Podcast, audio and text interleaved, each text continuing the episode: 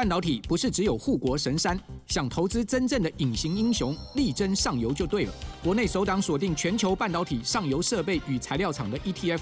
中信上游半导体，股票代号零零九四一，带你与科技王者中的王者同行，指导半导体核心财富。二月二十六到三月一号，称王募集，申购速洽中国信托投信与全台各大证券商。投资一定有风险，基金投资有赚有赔，申购前应详阅公开说明书。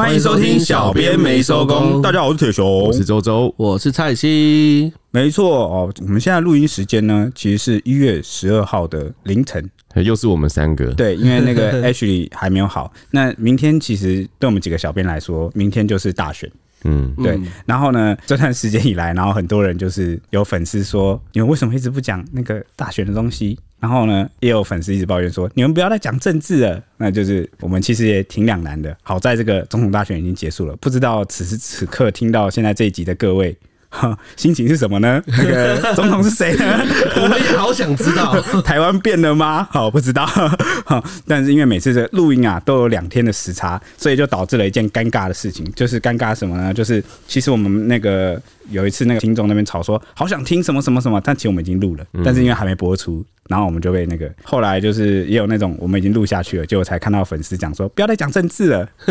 可是我们已经我们已经录了，抱歉来不及了，对，一样我们也是录了，反正呢，我们就终于脱离了政治，我们是要讲一下什么呢？当然是要讲一下这个新年新气象，二零二四年，对不对？不过啊，就是最近啊，相信有关注这个日本的朋友们都会发现，嗯，日本二零二四年的开局好像不利啊，短短几天啊，天灾。人祸不断，元旦当天啊，就发生了石川能登半岛七点六的强震、海啸啊、楼倒啊、火灾。那截至哈，我刚刚讲的录音时间一月十号凌晨啊，至少已经造成了两百一十三人死亡。隔天呢，东京羽田机场马上就是又接连发生这个日航班机擦撞爆炸事故。之后啊，九州知名的商店街又出现大规模火灾，然后马上又紧接着出现秋叶原车站随机砍人啊，涩谷车站疑似也有人持刀挥舞，那就让蛮多。人人心惶惶，然后甚至直呼说：“怎么了？到底日本发生什么事了？” 其实我有朋友要去日本，然后就想说：“哇塞，这个样子一直发生事情，要还要不要去啊？”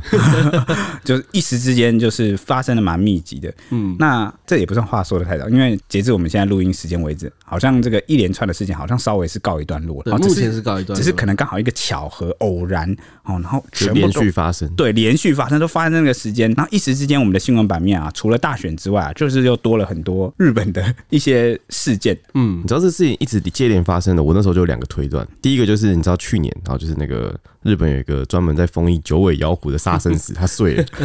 好像有这件事情。对，然后我就怀疑就是可能是九尾妖狐害的。第二个的话就是 H 去日本了，那个灾难体是不是？就是天生吸引新闻的那个体质啊，那个杀生石破碎，就是封印碎掉，对，封印碎掉。我记得好像去年真的有这个新闻，去年大概年中吧，就传出这个消息。但这个隔太久了吧？就是 你知道那个妖狐出来都很脆弱，他们需要积蓄能量。怎样？它是瓦斯是不是？它慢慢泄出来是不是？那个破破那个洞没有很大嘛？它一次不能钻出来。没有啦，我们这是开玩笑，对，这玩笑话，大家听听就好。只是说那时候事件发生的时候，很多网友就是那边在想说，是不是跟这件事有关啊？哦，这个就是比较玄学的部分呢。当然想想应该是不可能啊。那之所以要谈日本，是因为日本是台湾人最常选择旅游的国家，所以这几件事情发生的时候，就引起了蛮多人的关注，就纷纷直呼说“天佑日本”，然后或者是说“日本最近怎么了？日本加油”等等的。那我们今天会主要来讨论这个其中比较大的两个事故，就是地震跟日航擦撞的内容。OK，首先先来讲地震吧。石川县能登半岛一月一号元旦当天下午四点十分啊，发生了规模七点六的极浅层大地震，最大震度达到日本气象厅划分的最高等级震度七，那造成了当地猛烈摇晃。石川县内至少有一千八百四十一栋建物受灾，日本境内共有两百一十三人罹难。那政府统计啊，目前仍有二点六万人在石川县内避难哦，没办法马上的回到家乡哦，他们都在这个避难所内。那能登在哪呢？能登位在北陆地区，是一块往日本海向北延伸出去的半岛，环抱富富山湾以海参闻名，一九六八年时被指定为国家公园。那这一次规模七点六大地震的震央呢，位在轮岛市，是能登半岛西岸的北端。那轮岛是日本三大早市之一，尤其是当地的这个特产漆器轮岛图啊。还被日本指定是国家重要无形文化财产，所以啊，轮岛是能登半岛主要的观光景点。至于地震发生的成因呢，静冈有教授认为啊，可能是累积在地壳深层的地下水没有涌出地表，反而向水平方向扩散，导致流体进入了断层当中，变得湿滑后更容易断裂。地下水大范围的累积啊，容易发生巨大的地震。这次的这个规模七点六的地震释放的能量，就相当等于是一百二十五颗广岛原子弹哦。日本气象厅判断，地震属于逆断层引发，震源附近有一个延伸至海底，而且长三十公里以上的活动断层。日本国土地理院则表示，透过卫星测量后发现，强震造成轮岛向西移动约一点三公尺，而且地壳还隆起四公尺。如果一公尺一楼的话，它就是一公尺怎么个一楼？大概三四公三公尺就一楼，三公尺一楼，二到三，那就差不多一楼，高也蛮高，也是蛮高，但落差很高。对，那这个血水则是向西移动了一公尺，株洲。则向西移动了八十公分，能登岛也向西北方向移动了约六十公分。哎、欸，这个很夸张哎，居然都平均移动了六十公分到一公尺多，相当就是你想哦，是整个这个地方它移动。嗯、我觉得这个地方如果未来，我觉得有可能就会脱离日本，就它慢慢摇，慢慢摇，慢慢摇，就就你在说的是那个几万年后，对不对？啊，你怎么不觉得是日本扩大了？就那个地壳的变动，对，小时候我们学那个地壳啊，啊，不就是说这样会地震，地震，然后就这样震震震，慢慢移动。半岛就变成变轮岛。地震发生后，气象厅就在四点十八分发布了海啸警报，接着再针对伦敦地区发布大海啸警报，预测最高会有五公尺的海啸袭来。那五公尺的海啸基本上就是大概一楼都会淹没了啦，就是非常的高，这样子就接近要两层楼，差不多两层楼。这是也是自二零一一年三一大地震以来首次的大海海啸警报。后来观测有一百二十公分的海啸袭击轮岛市，富山县是八十公分的海啸，金泽市则记录到了四十公分的海啸，那邻近的南韩也针对江原道、庆尚南道海岸发出了海啸警报。那就在当天傍晚六点多，马上就观测到了最高六十七公分的海啸。其实大家是不要想看这个海啸，就是想说啊，可能一公尺多，就是可能还不到你的身高，你会觉得它就是很没有什么危害。应该是这样讲，一般人的想象就是这个所谓的海啸就是一坨水扑过来，对，一坨海水，就是好像大家的想象的比较就是那种我到海边海滩上去玩，打过来，打过来，对对对，但。完全不是这样。所谓的海啸呢，是它除了是那么高的水以外，它的那个水体里面满载的各种石头、泥泞、然后树枝啊、金属啊，对杂物，然后大木头，然后木桩，各式各样。它其实是一个半固体泥浆 式，对对对。所以通常你被那个东西撞到的时候，你会马上摔倒。而且很痛，然后你就直接被卷走了。对，他就是对，一旦你站不稳，你就跟着走。应该这样讲，他的那个想象有点比较像是有点类似那种土石流。嗯，就你想象土石流，不是都夹着这个滚滚的那个泥沙跟各式各样的木头石头，然后这样滚过来。其实海啸这个比喻很好哎，蛮有那个画面感。对，所以那个海啸就其实它卷过来的时候，它它很多，尤其是为什么我会说它有点像土石流，这要看你在哪里遭遇它哦，视这个而定。但是因为我们大部分的人遭遇到这样程度的海啸，尤其是呃日本当地，他们通常比如说在市区内。哦，你被打到的时候，它通常已经摧毁了很多建筑物，嗯，或是堤防的很多这个，反正那个海水是已经它已经涌进，有那种木造建筑啊，就直接被打烂。对对对对对，那个木头一起带过来。哦，对，所以之前可能有些人看到南亚大海啸，还有这个日本，我记得前几年以前过去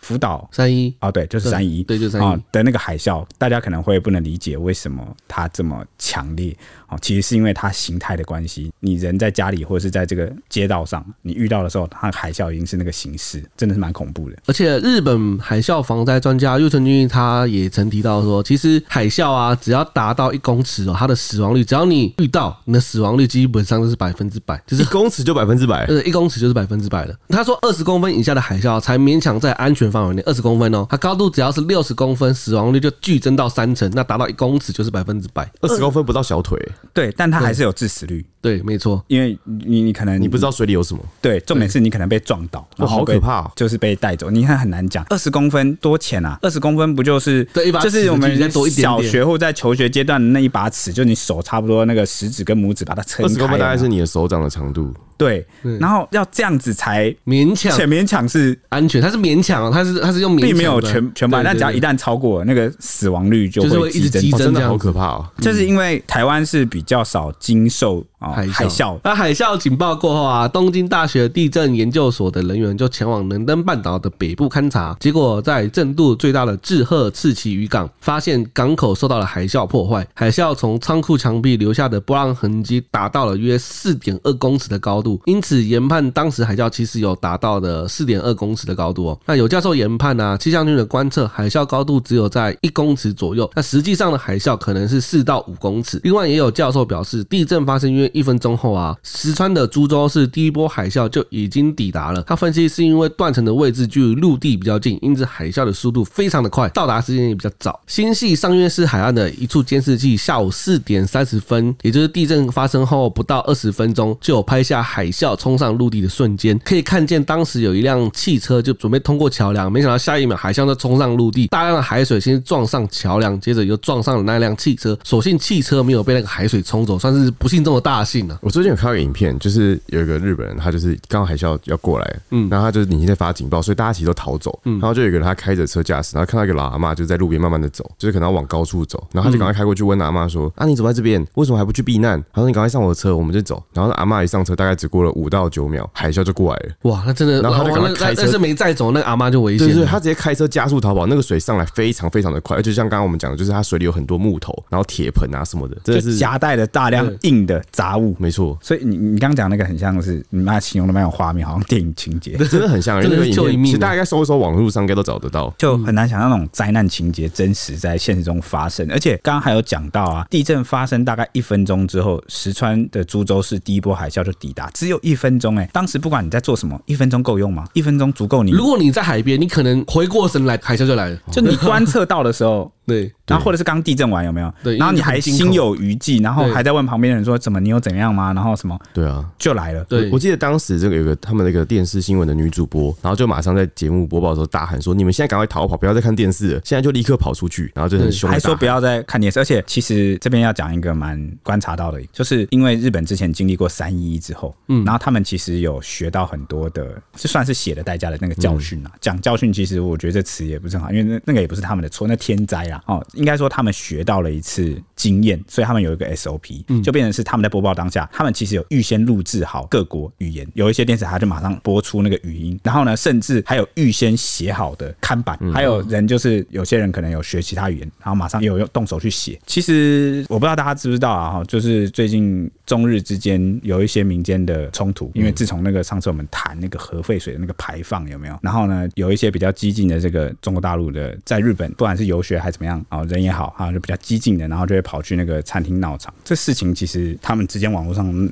那阵子闹得有点凶，到现在其实还是有零星在吵了。对对，那关键字就叫做中华西太后事件。对对对对对，好，所以如果有兴趣可以去了解看。那反正我们这边先略过，只是在那个当下，哦，他们也是马上在避难上，就是去把这个看盘拿出来，就中文不分国籍了。对对对对，在这个事情上是一视同仁的。对，所以我我觉得算是感触。蛮深，因为这个灾难发生之后，有一些真的就是比较激进的，这个有很多历史牵扯到很多包袱，还有情绪，然后还有那个有时候中国大陆他们里面的那个环境，他的那个民族情绪比较强烈，嗯，所以可能有些人会幸灾乐祸，就说啊死得好，然后这个有看到这种类似的，对对对对对，而且 还蛮多的。哎，先讲这是特例跟少数，但是呢，因为大家也知道中国大陆人非常的多，他们的少数啊，一少数起来那个数量也是很有可能跟台湾人差不多，对对对对对，然后所以一时之间。它就是两样情了。那就会让人觉得，我觉得情绪蛮复杂的，好，就是这种感觉。说想到这种就是种族或是国籍之间的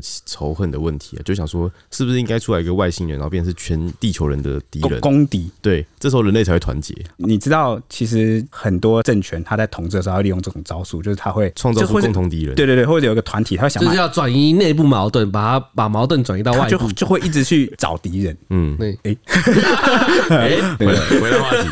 我们刚刚就铁雄谈到这核废的部分。东京电力公司地震啊，就是当晚他就有宣布说，经过确认，地震导致就位于新潟县的博崎刈羽核能发电厂二号、三号、六号以及七号的机组啊，反应炉的用过的那个核燃料，就是已经水有溢出来，这是因为地震摇晃所导致的水震荡。然后这些水啊，其实仍然含有就是放射性的物质。所幸的是呢，容纳反应炉的建筑物并没有受到损坏。东京电力公司就初步有判断，这些乏燃料水就是刚刚说溢出来的水，它们虽然是溢出来了，但仍然留在这个建筑物内，对外界也不会造成影响。溢出的泛燃料水的机组中，只有六号机组溢出六百公升比较多，另外几个机组溢出的水量啊都非常的少。由于核电厂周边的辐射数值并没有出现异常，原子力规自听表示，现阶段呢，放射性物质对周边外部并没有任何的影响。那值得一提的是，各地搜救行动啊仍然是持续进行中。那随着大量的物资送入灾区，日本记者也出声呼吁民众别再把纸鹤这些 他们夸唬，他们写说是垃圾，然后送进灾区。日本也曾经报道说，灾区不需要的物品清单除了纸鹤之外，还有辣味泡面也上了这个榜。那三一大地震过后呢，灾区不需要的物品多次成为日本网友热议的话题。媒体就盘点清单，包括千纸鹤，还有亲笔慰问信、生鲜食品、白米这些需要烹煮的食品，还有即期食品，还有辣味泡面、破烂二手衣、非当季的衣物，然后不同电压的电器等。哦，对啊，那时候记得是因为以前好像千纸鹤是一个祈福的一个传统，嗯、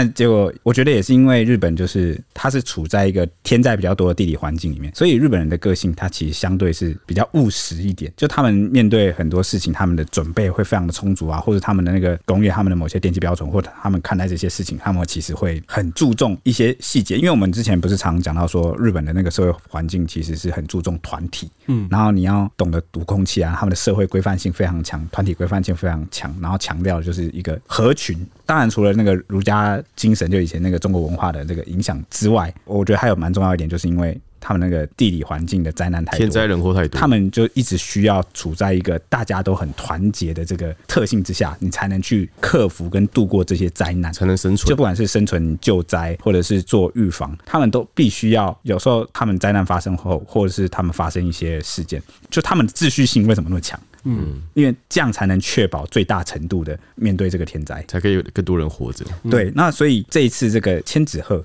那就被蛮多人讨论说，它有没有它的必要性？是不是你你往那边送东西，它有时候只是表达一个心意，但它不实用。它就是你在给灾区，其实需要运力。那个运力其实因为在灾区它被破坏了，那个运输其实不容易。你还要运千纸鹤进去，就是好不容易运到那边的，却是千纸鹤。对啊，所以千纸鹤是用一般的纸折的，一般纸折的。如果用钞票就没事了吧？你钞票也用不了啊，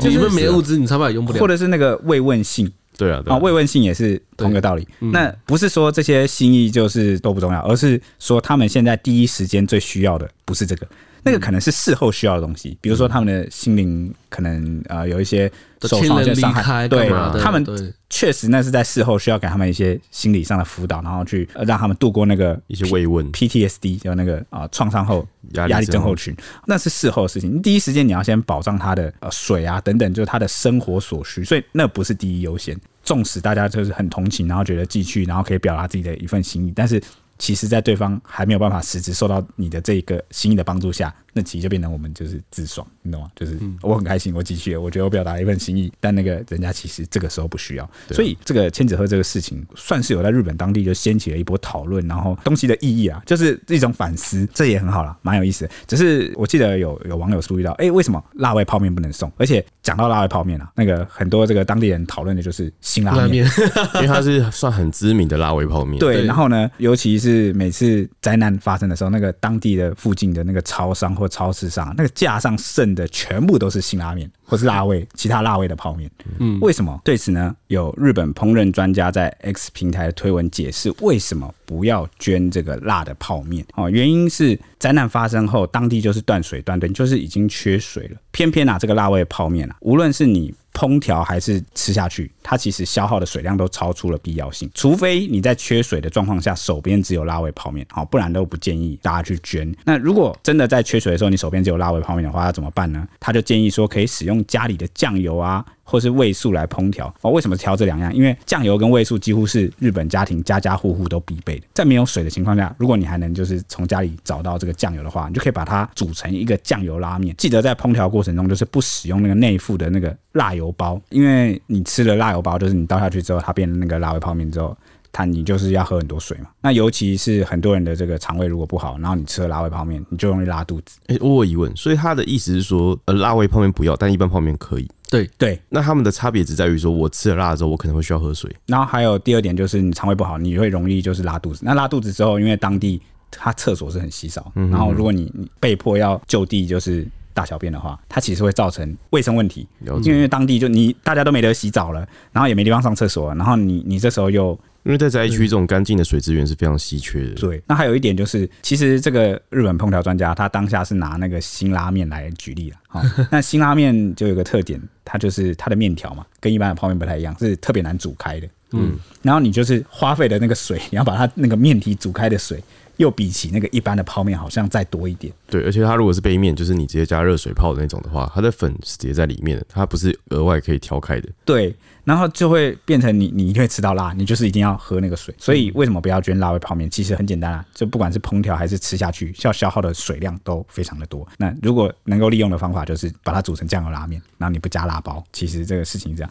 你讲到这边呢，还想补充一件事，因为我们刚刚不是有谈到那个，就是有些比较激进的中国网友嗯，对这个。日本的地震的这个灾难拍手叫好嘛，免得也有这个中国大陆听众说我我在这个诬赖他们，我就直接讲哈，其实就是那个海南广播电视台。他有一个主播叫做孝成浩，他当时呢就是在这个地震发生之后，在他的抖音账号发了一个标题名为“报应来了”问号日本突发七点四级的地震的影片。那他在这个影片内容里面就声称说：“都说新年新气象，但在开年的第一天就发生如此之大的天灾，恐怕二零二四年全年整个日本都会笼罩在一个阴郁的乌云之下。看来有些事情还是要少做。”他就是说日本这个。日本天灾是报应啊！哦，我之前就讲过说，好像都已经就二零二四年了，但是呢，他有些人是在靠那个仇恨教育长大，他就会一直没有办法知道这个历史某些事情他已经翻页，然后人家已经不一样，然后就会一直很惦记着这个，把这个天灾往那边去联想。那结果呢，影片马上就在中国网络引发了疯传。那海南广播电视台一月二号晚上就宣布说，该台主持人孝成浩啊，在整个自媒体上账号发布这个不当言论，那台方正在展开调查，所以在此时间就就是会暂停他的工作岗位。后来好像疑似是说他被开除了，嗯，然后结果很多人听了之后就很生气，就涌入了这个孝成浩的这个抖音账号，让他从这个六十九万的这个粉丝数一夕之间涨破到八百二十一万的，然后甚至还有人去这个电视台抗议啊，寄信去抗议，说什么他讲的是对的。他为什么讲出正义之声，你们却要把他开除呢？然后就很多粉丝就鼓励他说：“你你开始直播带货吧，好，我们这些人都会抖内给你，然后会发你薪水，继续坚持你的正义之声。”这个很危险，因为如果他真的这样做的话，日后他就是变成只能以这样为主，才能吸引他的客群啊。可是中网上真的有一群比较极端的，他们就是靠这个仇恨流量。所以其实有的时候大家要看，就是你们在追崇那个 KOL。他一直在宣导这些仇恨，到底是为了什么？输出仇恨啊，然后就是拿这个仇恨来直播带货，所以我那时候才觉得挺感慨的啊。就是天灾面前啊，有些人就是没有在分那个种族、国家、国籍的，也有人就是。人家天灾来了，然后都还拿这个来蹭这个仇恨流量啊，然后来缔造自己的声量，这个就是一比较啊，就觉得有时候在有一些事情之前啊，我们还是要先学习当一个人，不要忘记自己的那个根本的初衷。OK，好了，这个补充的部分讲完，那我接着就要讲一下这个地震发生之后啊，我们台湾方面，这个台湾政府啊，其实就是在地震当晚就已经集结了一百六十人规模的搜救队，那就包括了四名医生啊、四名护理师，还有一名结构工程师和四支搜救犬。原本预计是要等。日本提出支援要求，就立刻派遣专机赴日。但台湾的外交部与日方联系之后啊，发现是对方是说没有支援的需求，所以搜救队就在一月三号下午解除待命。那根据日本产经新闻指出啊，日方不接受台湾搜救队支援哦，日媒讲的。结果这个消息曝光之后，就在网络上引发了蛮大风波。那日本网友都接连批评说。这是在防备哦，中国不开心吗？那也有人说，岸田首相若说要全力救命救助的话，那应该要接受台湾的好意才对啊。等等一系列批评啊，也让台湾救助队这个关键字啊，在一月四号登上了啊日本的趋势热搜。然后很多网友都很不解的说，拒绝台湾善意的日本，为什么明明就还有很多人下落不明啊，等待这个受困待搜救？但是呢，也有网友认同岸田政府的想法，就说即便外国救援队进入，也只会造成混乱。然后也有人觉得。就算台湾搜救队来到日本啊，由于这个道路地势崩塌，很可能无法进入受灾区。这个其实我就可以拿之前土耳其的地震来讲一下。土耳其的地震为什么它要接受各国救援队？是因为其实它的本土的救援量能不足，所以它才会跟国际请求支援。但是因为日本它的救援能力其实蛮强的，它现在唯一没有办法是把人送进去，所以其实它人是够，只是送不进去而已。哦，所以它其实这个灾区它最大问题并不是它的日本救援的量能不够，而是把人送进去灾区的这个能力跟量能，时间没那么快，没办法那么快。所以我缺的不是救难人员，对，我缺的是时间，然后缺的是呃能够大量的把人呃送进去的这个，因为。那个道路可能真的就断裂的很崎岖，那个环境哦，所以呃这样讲应该就大家也比较能理解，说为什么岸田政府会说啊没关系，你们的好意就心领了，因为不是缺人，是缺没办法进去。这个他们一开始没有说明的很明确的，对，就是因为因为这个消息有点像是从侧边泄露出来的，然后所以就很多日本网友就是不太了解，嗯。那这个事情可能因为是闹蛮大，所以岸田文雄一月四号在记者会被媒体问到有关台湾搜救队的时候的事情的时候，就说地震发生后啊，收到了包括美国还有其他 G 七国家、中国以及台湾在内等数十个国家地区以及团体或个人的大量慰问讯息与支援申请，但有鉴于建立接受态势所需的工作与当地的情况啊，所以目前一律不接受人力跟物力的支援。那岸田还表示啊。针对不会为当地情况带来负担的资源啊，他们都是非常感激地表示接受。他还举例表示说，例如台湾已经宣布捐赠了六千万日元的捐款，这个是由这个我们政府捐出的啊，六千万日元大概是新台币一千两百九十二万元的这个救灾捐款。嗯。那他就说哦，这个就是很乐见啊，谢很谢谢台湾。那另外一方面呢，我们的外交部四日下午也声明说，我国充分理解并尊重日本政府的救灾规划，将与日方保持密切的联系与沟通。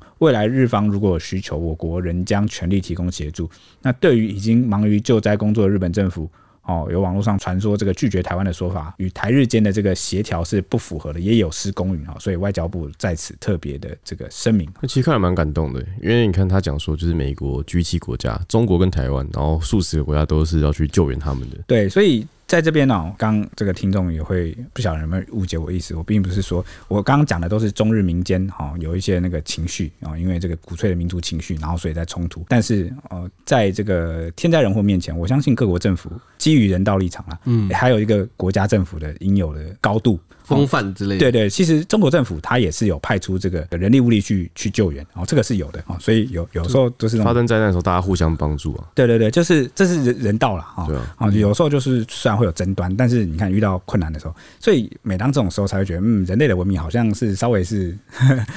比较有那种。进步的感觉吗？嗯，就是不会。你看以前近代不一定有这种事情啊。哦，就是这个是一个现代国际社会才会比较更原始一点的，就是你发生的灾难，他们就要去并吞你。对对对对，就反而是哎，趁你病要你命，赶快去征伐你。嗯，反而是现在这个国际社会的秩序哦，比较会有这种哦，我要把一个国家的这个形象门面，或者是基于这个人道主义，我们大家互相帮助。哦，人都有呃生病或脆弱的时候，大概这种感觉啊。嗯，不止一月四日，外交部代表台湾政府向日本捐款六千万日元赈灾，立刻登上日本雅虎首页头条，引起了日本网友留言，纷纷表达感动之情。那我们的卫福部紧接着也在一月五日至一月十九日开设捐款专户，截至十日为止啊，短短六天就累计的捐款有七万余笔，那金额已经破了二点五二亿元的台币，折合日币已经超过了十一点八二。恶意令日本民众就是印象深刻，再度登上了日本的雅虎头条与热门新闻榜。许多日本网友都称赞，就感谢台湾这样子。那也有人直接说，日本人就捐的太少了。其实我觉得，不管捐多捐少，都是一份心意啊，就是要帮助灾民的心意。大家就可以其实不用比这个钱了，真的，我觉得有有捐是好事，那没捐也不用去道德绑架这样子。二点五二亿，然后七万笔，其实平均下来哇，其实蛮多的，是吧？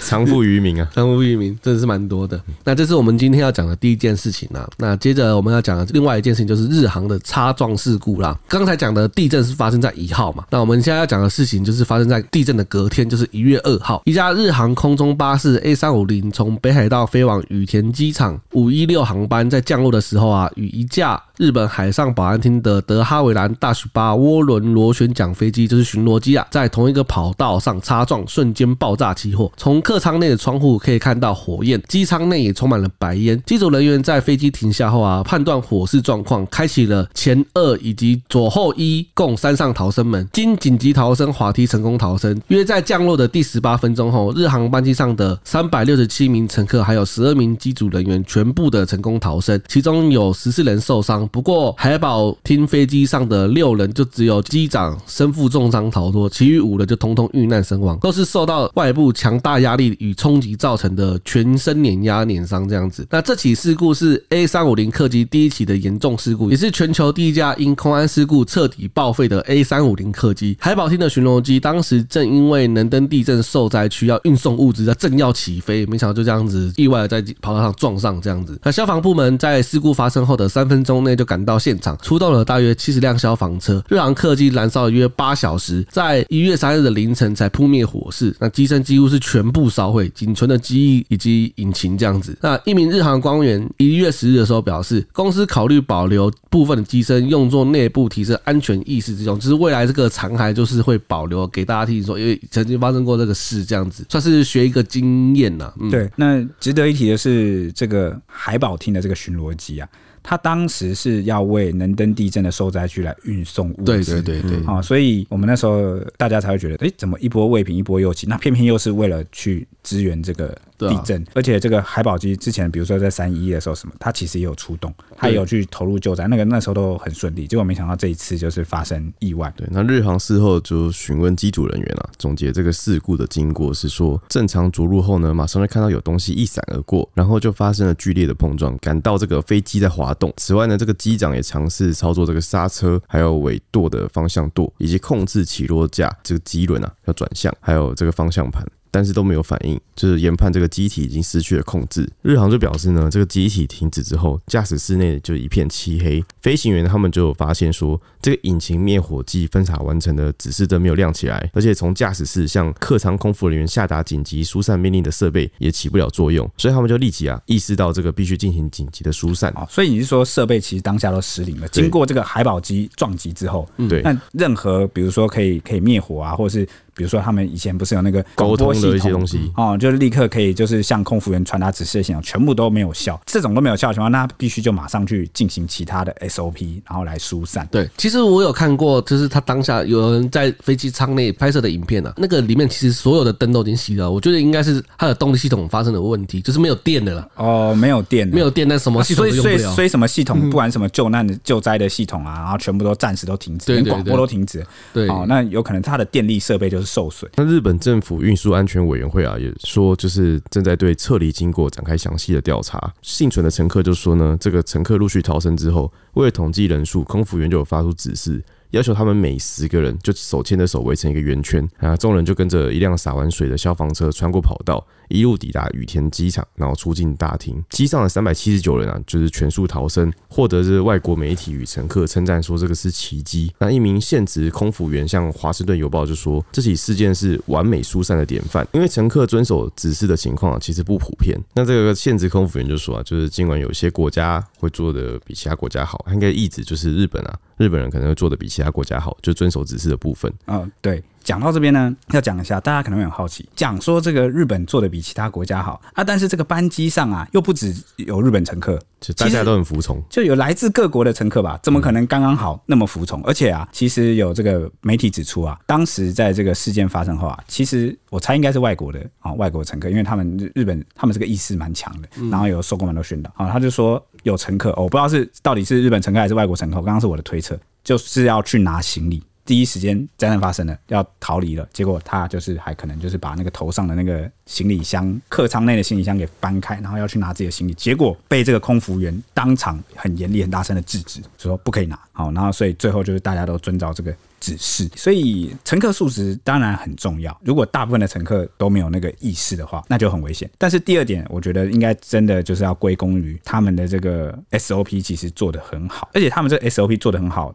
这个他们不是没有付出代价，因为有专家指出啊，这个现代安全标准跟日航本身严格的飞安文化两者结合，才是成功疏散的关键。那这个就要追究于，就是应该是可以追溯到快四十年前一场惨痛的空难，就让日航成为安全记录极佳的航空公司。他们有汲取教训，就是一九八五年八月十二号的时候，日航啊从东京飞往大阪的一二三号班机就失事，机上五百二十四人中啊，有五百二十人罹难，成为航空史上死伤最惨重的单一空难事件。那空难的原因是因为波音公司技工对机尾进行维修的那个问题，其实不是出在日航身上，但是这件事情显然对日航就是影响蛮深远的，所以在日本文化里面。那个日航算是一肩扛下了那场空难的所有责任，那他们也致力于就是去演练 SOP，希望就是确保那样的事情永远都不会再重演。所以他们也内部养成一个文化，就是每当发生问题的时候，他们都视为是可以学习的机会，是一个改善的契机。那二零零五年，日航了解到了许多新进的员工不知道二十年前那起死伤惨重的空难，所以在公司总部还设立了专区展示失事飞机的那个部分残骸。然后让机组人员或者是很多新员可以去了解当时那个飞机上发生很多事，当时可能有些呃空服员可能犯了什么样的错，他们的目的就是为了让大家了解说，为了安全我们必须投入多少的努力，算是彻底改变他们企业内部企业文化的一个关键性的事件。然后也一直提醒他们说，标准的作业程序跟那个正确的执行是一个非常重要，算是当年这个事件就奠定了这个日航内部比较严格的这个疏散 SOP，对、啊？因为你刚刚那样一讲，我就觉得其实像你刚刚讲第二点，我觉得应该说很佩服的是空服员可以去压制住现场所有的旅客。这其实不容易，因为他要意识到这个事情是就是是最重要，就是吵闹的环境、恐慌的情绪，然后他要大声到制止对方，然后要大家遵守的指示去走，其实真的非常困难。对，所以前面蔡西不是提到说，这一次这个飞安事故，他那个残骸有没有？他要留下来作为这个内部教育使用。这个不是第一次，因为他们在近四十年前的那一场空难，他们就保留了残骸，作为一个很重要的教科书。对对，那华盛顿邮报就有说，飞安专家都认为啊，机组员飞机安全设计的改进。还有最重要的就是乘客反应的方式，这些因素都是帮助安全撤离的关键。其中真正重要的就是没带着行李逃生。他说，因为飞机一着陆，很多乘客都会反射性的伸手去拿包包，但这个举动呢，会耽误其他乘客宝贵的逃生秒数。在大多数的事故中，特别是发生在欧美的案例里，乘客会试着带着随身行李离开。然后但在日航的疏散影像中呢，他没有看到任何一个人带着行李，还强调说没有任何一个人。对，没有任何一个人哦，所以他们才可以就是几乎三百六十七名。乘客跟十二机组人员全数成功逃生。他那个火势其实燃烧的蛮快的，对，嗯，那个火势燃烧非常的快，真的可能你真的再慢几秒去，大家都拿，然后拖个十二十秒、一分钟，你真的就全部都白了。对，而且这样讲不太好，但是其实如果你真的有人是那种，就是有那种火场的幸存者，嗯、他们的回忆就是那个火那个燃烧是瞬间的，你瞬间你的路就被封住，瞬间那个烟就起来，瞬间你就。无路可走，那个慢几秒，那时候就是在跟时间赛跑，争分夺秒，这个也算是典范了。空服员是典范啊，乘客积极的配合啊，这都是典范。日航这个近四十年来啊，一直坚持的这个原则，一直坚持的那些，终于有意义了。嗯有时候我们都常常会觉得，哦，我们就是脚踏实地的去坚持某些事情，好像很笨很傻，好像这个东西不会发生。我们总是觉得，尤其是是我们以前不是讨论过嘛？好像交通看得出来，就是我们其实都蛮随便，说蛮侥幸的。对，应该说蛮侥幸，就是侥幸心态，觉得没关系啊，然后。会觉得哦乖乖守规矩的人好笨哦，然后、啊、这种事情不会发生的，为什么要遵守？对，怎么怎么怎么笨呢？然后怎么那么傻呢？然后什么？你看我不遵守，你看我就很方便，贪图那个一时的方便性。结果你看人家他就是累积了这个多年的这个意识跟素养，就是用在这种时候。你看他就是在这个时候成功体现。我也希望以后我们台湾如果很不幸的有一些意外或是天灾发生的时候，我们也能够有这个事件来当做典范。就大家其实要意识到，就是生命绝对比你的财务还要重要，而不是你看我每次小薇每次工在讨论这个台湾的天灾案例。的时候，灾难的时候，你看哪一次我不是讲说这事情总会发生？我们是不是侥幸心态？你看我们是不是太随便？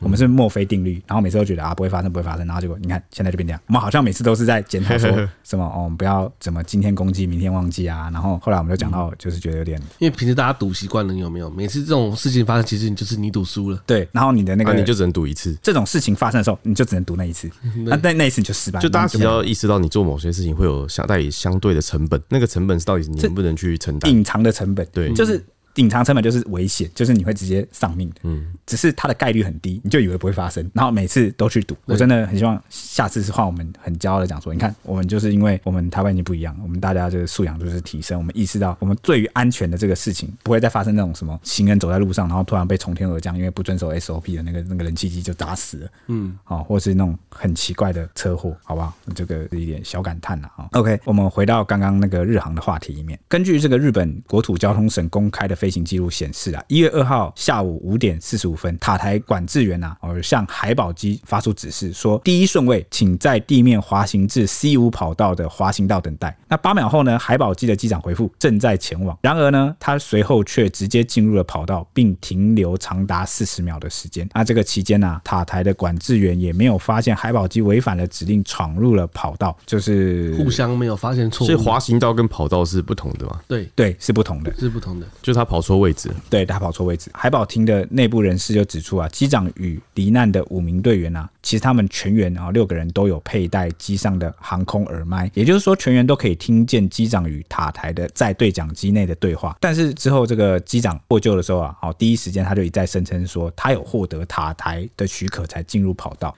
那事后面对调查的时候，也表示说，当时曾经和其他组员重复确认这个塔台的指令，所以以此来看呢、啊，海保机的队员很可能是全体都误将这个塔台人员当时发出的所谓的这个第一顺位准备这个词误解成为第一顺位起飞。哇，准备跟起飞真的差很多，这很危险。就是对准备什么呢？第一顺位准备，因为准备你可能是在外面准备，在在等待。对对对，好，其实这个第一顺位的准备的意思是第一顺位啊，请准备好去等待，就是等待在那边哈。准备进一步后续的指令，但他们误解成是好，第一顺位准备要来起飞了。那这两者有什么差异呢？哦，其实呢，不管你是第一顺位准备，还是你第一顺位起飞，不管是哪一个指令，其实都是在同一个跑道上。那我们刚刚不是讲说，这个等待的地方跟他准备起飞的地方其实是不一样。嗯，就是那个跑道其实很宽，然后它有呃很多不同的位置，就等待的跑道是很宽的。对对对，等待的点啊、哦，所以它从原本要等待的点，然后跑到了就是人家用来降落的点啊、哦，在那个跑道上。所以当这个日航的班机它降落的时候，因为那时候是晚上。然后那个天色就是很暗，空中那个降落的日航班机，他也只能看着那个跑道的那个灯，指示灯啊，然后看不到跑道中间到底黑黑的是什么。对，为什么会有这种误会呢？很大可能是因为，因为当时这个海保厅的这个巡逻机啊，它是去灾区救灾的飞机，那他们可能当时 SOP 的那个内部指示就是说，哦，都让这个救灾机是优先的。所以那个海保厅这个巡逻机的机长，他的意识里面就是，哦，这整个机场的所有飞机都会让我，因为我是最优先的嘛，我的优先等级是最高的。所以当这个塔台员讲说第一顺位啊、这个词出来的时候，他就说：“哦，那既然全部人都忘我，我是第一顺位，那我就是马上要起飞喽。”所以他就从这个原本应该等待的位置啊，一路误闯了那个日航班机要降落的那个。滑行道的那个位置，因为那个滑行道很长，有可能是给你降落，也可以给你起飞。对对，有整个跑道上有地方给你等待的，也有地方是给你降落的哈。在同一个跑道上，他就闯入了。闯入之后，因为这个蛮致命的这个误解，那就导致了日航班机在降落就撞上了这个。四十秒，还有他们的雷达监视画面，其实塔台都没有注意到。嗯，那时候好像是蛮黑的嘛，对不对？黑夜的关系，那就是也也很难看到。那所以这个日本政府在这件事情之后啊，就是一月九号的时候就宣布说，为了确保飞安紧急对策啊，羽田机场。航空管制官未来与机长通联的时候，不再使用代表起飞顺位的这个 number one 这个用语。那这个标准呢，以后也会扩大到日本的各大机场。就他们要换术语啦，因为那个术语可能就是误会了。我刚刚让人家误会，就是那个海保厅的那个巡逻机，它就是救灾任务，就是意识上他得到的那个认知，就是他一切都是最优先的。嗯，那刚好又讲了这个第一顺位啊，等等啊，就是有误解。这个第一顺位就会让人家以为他要起飞。OK，那另外呢，紧急对策也将在羽田等七座。机场新增负责人来监控是否有航机在未经许可的情况下误闯跑道，就是因为我们讲嘛，那个塔台管制员没有发现，没有发现，哦，那所以以后也会专门可能新增一个职位，他是专门用来紧急对策这种误闯跑道的事件。还有提到一件事，就是不是说这个乘客们顺利成功的疏散，是因为他们都没有拿行李嘛？但是大家是不是忘了，其实，在那个行李的那个运输过程中，如果你是有携带猫猫狗狗，你是有带宠物的这个乘客，他们其实也会被放在那个托运区。对，也没错。那日航事故这个班机啊，就其实装载约两百件行李了。另外，其中就是有两件是宠物托运。日航事后就是证实啊，两件宠物托运没有能及时把它救出来，然后有发声明，就是表示哀悼这样子。他说啊，我们抱持珍惜乘客家人的态度来照顾托运的宠物，对于此事造成的担忧与不便，仅向客人以及其家属和所有相关人员表示最深的歉意。那消息曝光之后，就引发了许多网友不舍，有民众就发起写了禁止将宠物带入飞机货舱的联署，希望能采取行动保护宠物家人。发起人表示啊，发生意外时人类可以自行脱困，但宠物却被关在货舱无法获救，就像是我们把家人装进了货舱，这是不能够接受的。呼吁航空公司重新审视在飞机上的安全运送宠物的方法。截至目前，已经有超过了一万九千人响应参与联署，纷纷留言表示，宠物不是行李，他们和我们人类一样都是生命。还有人说，宠物是家庭的一份子，请同意宠物进客舱，把宠物当成物品看待太残忍了。还有人说，怎么可能抛下家人逃跑？因为其实这点的话，我觉得要想说，就是因为宠物用那个运输的方式，它是放在货舱，那如果你把它带到客舱的话，你是不是要支付一个座位的机票钱？因为价钱一定是不一样的。嗯，那再第二点就是，我们刚刚说他们可以顺利逃生，是因为大家都不拿行李。但是宠物进入客舱之后，它还是要在笼子里面。那你是不是要拿着笼子跑？它就是有一个新的 SOP，就是有相关的配套。如果这个东西，如果航空公司它要接受的话，就是需要考量全面的东西都要重新考量。对。对对对，刚才有提到嘛，就是因为逃跑不能带行李，那你怎么可以提笼子，对吧？这就是一个难题，难题，对，难题，难题。那如果这件事有新进展的话，希望是可以顺利的哈。那以上是我们针对这个日本啊元旦新的一年遭遇了两起比较大的这个意外啊，跟大家就是讨论了一下，一系列都过去了，那这几天也算是蛮安稳的。那也就不管是台湾还是日本，还有就是周边的所有国家，都祝福二零二四哦有一个顺利的新的一个好的开始。那大家期待已久的 Ashley，他下一集应应该就会回归了啦，而且要一个人 solo。好啊，谢谢，谢谢大家这两集忍受我们这个三大男，那我们就是下一集见喽，拜拜拜。